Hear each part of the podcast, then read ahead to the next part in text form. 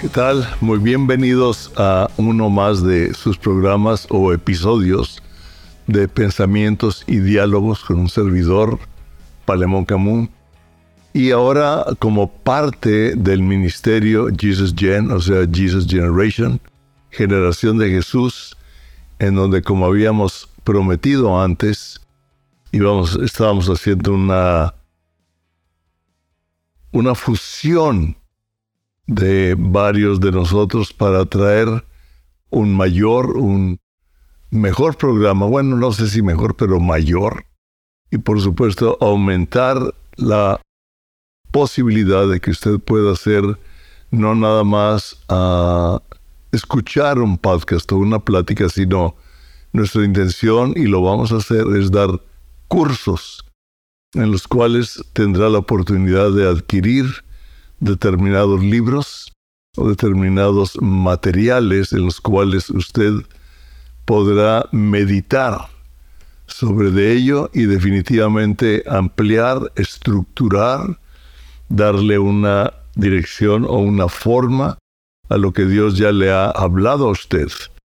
Y precisamente ah, meditando en esto, meditando en todo lo que estamos haciendo, uh, hubo un evento, hubo algo que mi esposa y yo vivimos, en la cual Dios nos habló, y me recordó Hebreos 1, versículos 1 y 2, que es uno de los versículos que a mí me habló hace mucho el Señor y a usted le debe pasar lo mismo. Hay ciertos versículos que como que ahí se mantienen y Dios los usa para aumentar, para añadir, para dirigir algunas cosas que Él desea hablarnos y es Hebreos 1 del 1 al 2 y dice, Dios, me encanta, Dios, habiendo hablado muchas veces y de muchas maneras, en otro tiempo a los padres por los profetas, vemos que involucra el Antiguo Testamento, en estos últimos días nos ha hablado por el Hijo, Jesucristo, ¿verdad? A quien constituyó heredero de todo y por quien asimismo hizo el universo.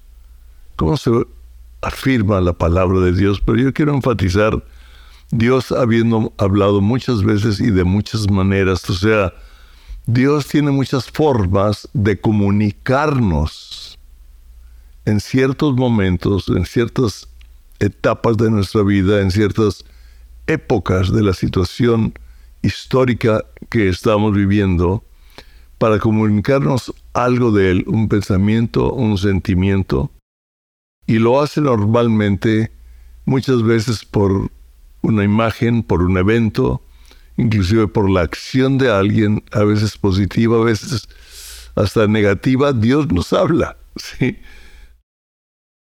Y normalmente nos la confirma recordándonos algunas de las historias o algunos versículos, algo de su palabra, y lo confirma por medio de su palabra, la palabra de Dios, la Biblia. Nos recuerda alguna historia, nos recuerda algún versículo, algún momento, para afirmarnos eso que nos habló por un determinado evento, una palabra, una acción, algo en lo cual Dios nos comunica y luego nos lo afirma por la palabra.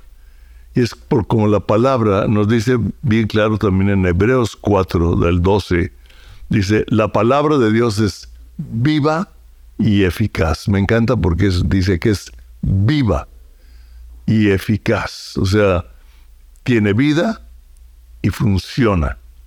Dice, y es más cortante que toda espada de dos filos. No quiero leer lo demás, dice, pero penetra hasta partir el alma y el espíritu, nos ayuda a, dividir, ¿verdad? Separa lo que es de nosotros y lo que es del Espíritu de Dios. Pero es viva y eficaz, trae una vida del Espíritu que separa aquello que no tiene vida dentro de nosotros y nos trae vida. Si recuerda, en Juan 6:63 Jesucristo le dice una palabra similar a sus discípulos después de que les dice algo tremendo, ¿verdad? Es el que no bebe eh, mi sangre y come mi carne no es digno del reino de Dios y todos los que estaban ahí en la audiencia, se va, o sea, pierde a toda la congregación, por así decir, nada más sus discípulos se quedaron. Y les dice, ¿ustedes también se quieren ir? Y le dijeron, no, solamente tú tienes palabras de vida eterna. Sus discípulos tenían un tiempo caminando con él y cuando lo oían hablar, lo oían comunicar, percibían vida. No era lo mismo que lo que hablaban otras personas, que lo que hablaban otros religiosos, otros escolares de, de la Biblia. Y Jesús dijo, las palabras que yo les he hablado son espíritu y son vida son espíritu y son vida. La palabra de Dios es espíritu y es vida. Cuando la palabra de Dios nos habla, ah, produce algo en nosotros. Le ha pasado seguramente, definitivamente que sí. Si usted nunca le ha pasado, pídale al Señor que le revele la vida del Espíritu en la palabra que usted lee. Yo sé que algunas veces lo leemos cansados, etc.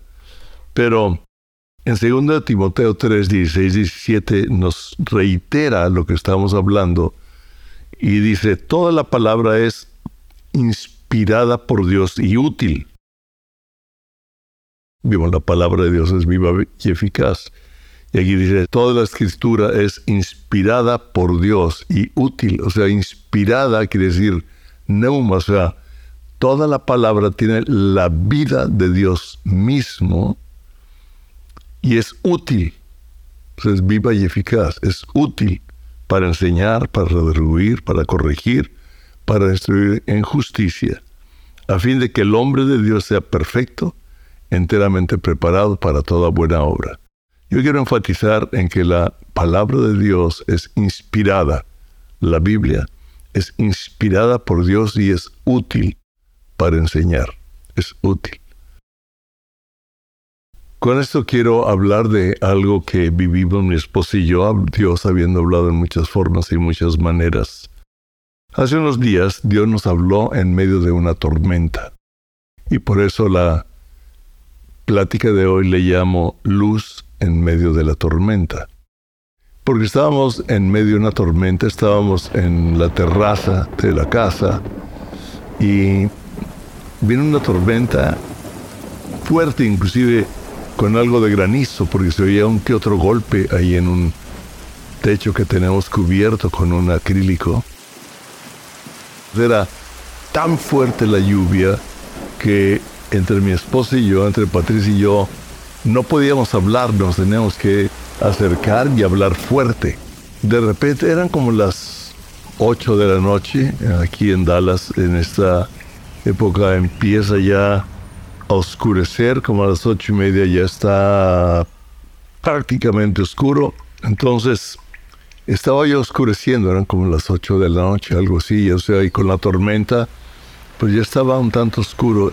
Y de repente la tormenta comenzó a, a bajar de, de ritmo, digamos, a apaciguarse un poco.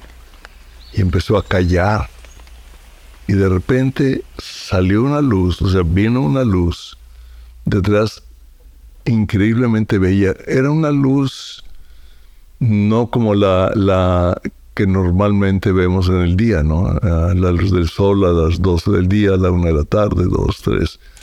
Que se era una luz uh, como dorada, uh, un tanto como anaranjada, una luz muy brillante y en una parte de la terraza tenemos es un piso de madera y tenemos unas flores. A mí me encanta ver flores cuando estamos sentados ahí. Y yo vi las flores y dije, vida. O sea, las flores se veían brillantes, se veían de un color vivo. Y, y, me impresionó de tal modo que le tomé una fotografía. A veces la, la cámara no es tan fiel para lo que uno está viendo, a menos que sea una cámara muy profesional. Pero empezó a cambiar y vimos como en medio de eso, y tanto a mi esposa como a mí, nos habló Dios, y Dios nos dijo, mi luz está en medio de toda tormenta. Wow. Y no sé por qué tormentas esté usted pasando, pero la luz del Evangelio de Jesucristo, la palabra, su presencia, viene como una luz en medio de las dificultades, en medio de las tormentas, en medio de las luchas, sobre todo en estos tiempos ah, que estamos viviendo tanta controversia, tanto problema, tanta, tanta oscuridad en la manifestación de los no creyentes en contra del Evangelio, en contra del reino de Dios, queriendo imponer su sistema de pensamiento y social como algo normal en medio de una sociedad y hacer que esa sociedad diluya o pierda la moralidad. Y no nada más la moralidad, porque la moralidad usted puede vivirla, pero si no tiene la vida del espíritu, la moralidad no le da la vida del espíritu, no le da la vida eterna. Dios no vino a salvarnos para que seamos buenos, sino para que tengamos la vida de Él, la vida eterna. Dios murió en la cruz para perdonar nuestros pecados, para redimirnos de el reino de las tinieblas al reino de la luz, de su amado Hijo. O sea, para ayudarnos a vivir en el reino de la luz, en medio de un reino de tinieblas. Y nosotros vemos que, que en medio de la tormenta en medio de lo que usted esté pasando, no importa qué, Jesucristo está ahí. Él es la luz, usted y yo somos la luz en medio de las tinieblas de este mundo. Y vamos a hablar. Y me recordó a Isaías 9,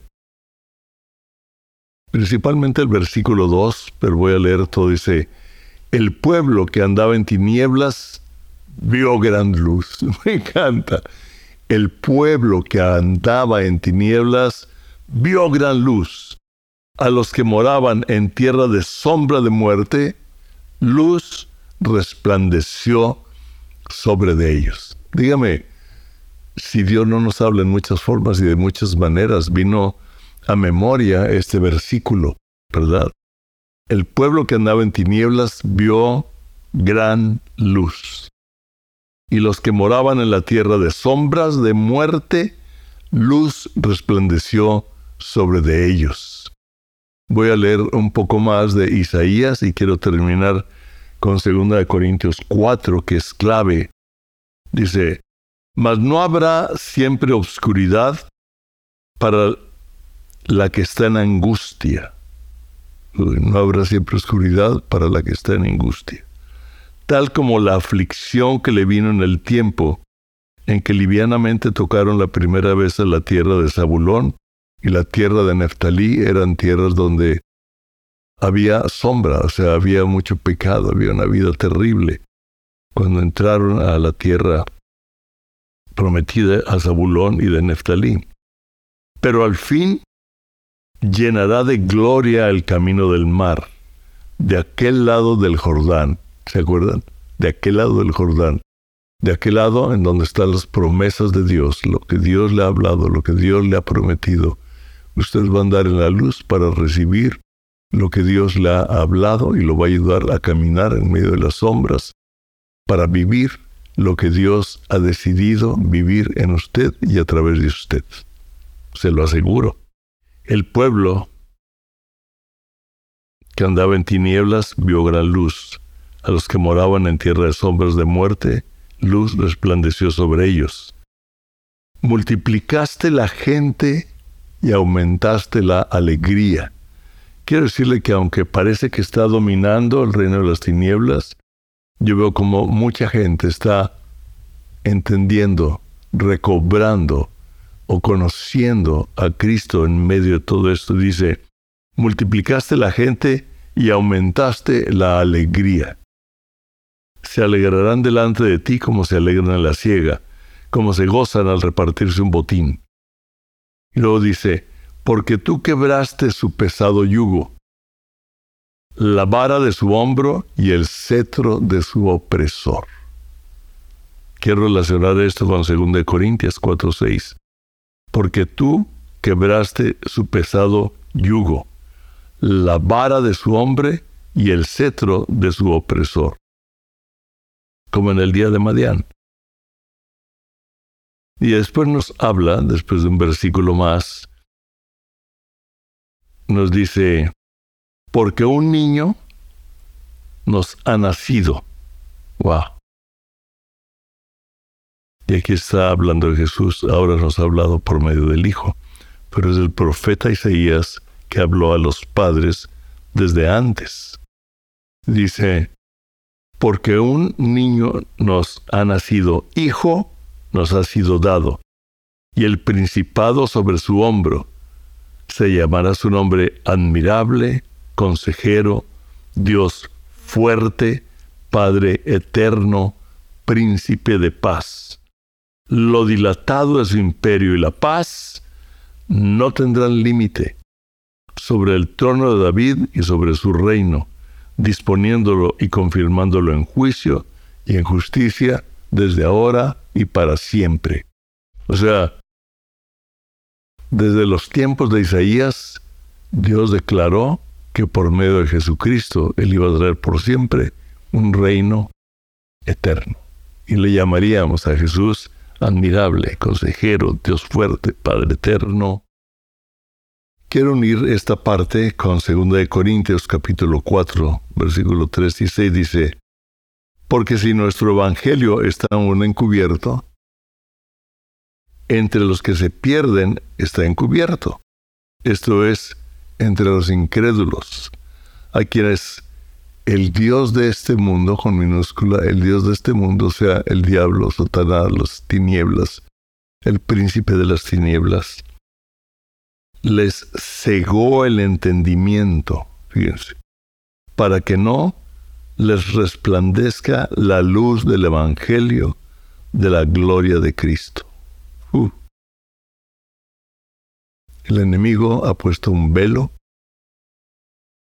social, de pecado, de teologías, de filosofías, de orgullo, de un rencor, de, un enojo, para que la, la luz del Evangelio no resplandezca.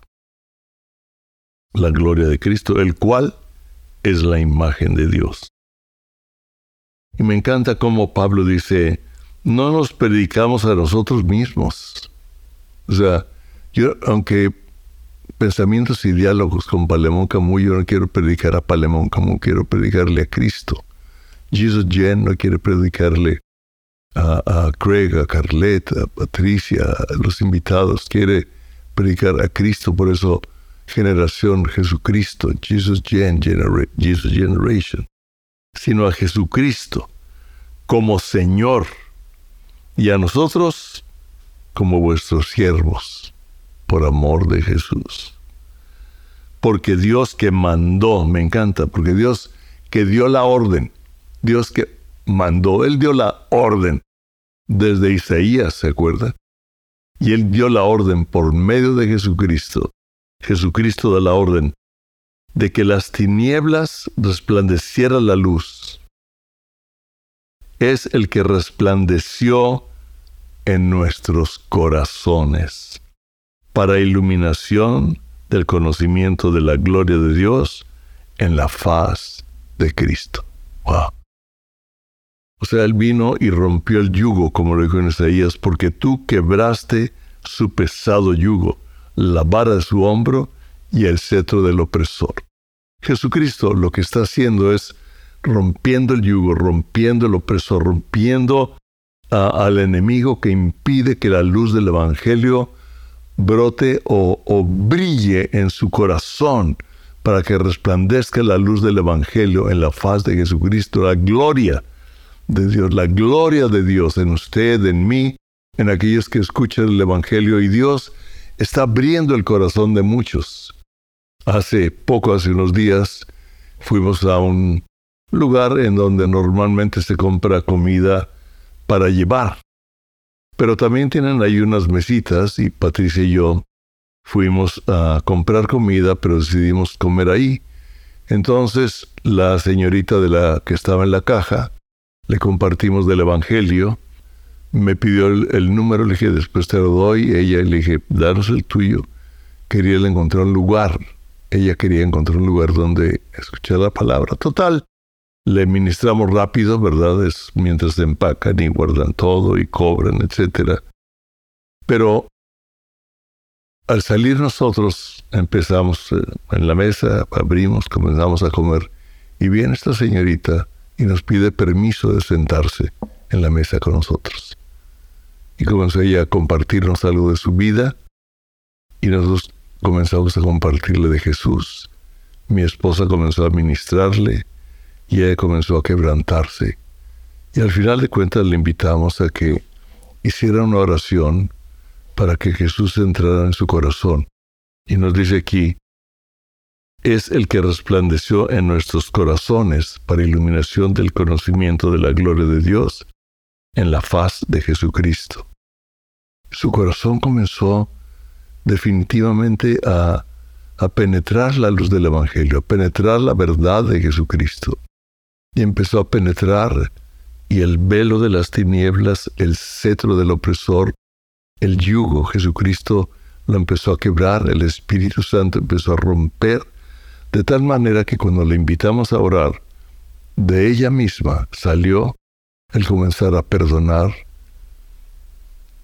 a sus padres, perdonar a sus hermanos, no sé qué vivió, perdonar a muchas gentes, a perdonarse ella misma. Y empezó a llorar. Mi esposa sacó ahí entre las servilletas, empezó a llorar, perdonando, perdonándose a ella misma, invitando a Jesucristo. Y terminó con una sonrisa porque la luz del Evangelio penetró en medio de la tormenta que ella estaba viviendo. Yo no sé qué vivió. Nos contó algunas cosas, pero muy general, en su vida pasada pero el Espíritu Santo, el poder de Cristo por medio de la palabra, empezó a romper, a quebrar el yugo del opresor, a romper aquel velo que le impedía que la luz del Evangelio le penetrara. Y usted y yo somos la luz de Cristo en esta tierra. Él dijo, yo soy la luz, ustedes son la luz. Y nosotros somos la luz en medio de la tormenta. Él es la luz y Él nos ha dado a nosotros el privilegio de participar con su palabra, con el Espíritu Santo, la luz del Evangelio que pudre yugos, aún a los incrédulos. Empieza a penetrar. Y si usted ha estado en una tormenta, si usted ya conoce a Cristo y está viviendo tiempos difíciles, ah, la muerte de seres queridos, problemas económicos, luchas emocionales. Hemos visto mucha gente con opresiones emocionales, con problemas del trabajo, de compañeros de trabajo, con luchas por todo lo que oye en medio de los medios sociales, etcétera, etcétera. Todo. La, vida no es fácil, pero con Él todo es posible. Yo quiero decirle que la luz está en usted. Quiere alumbrar su corazón. Y si usted nunca ha abierto definitivamente su corazón y ha permitido que Jesucristo venga y resplandezca en su corazón, dele la oportunidad, rompa todo aquello que impide, rompa el orgullo, rompa el, coraje, el rencor, el recuerdo, la vida, el temor a, la escasez, el, cualquier situación que usted esté viviendo, en este momento, dígale, Jesucristo, tú eres la luz. Aquí está mi corazón.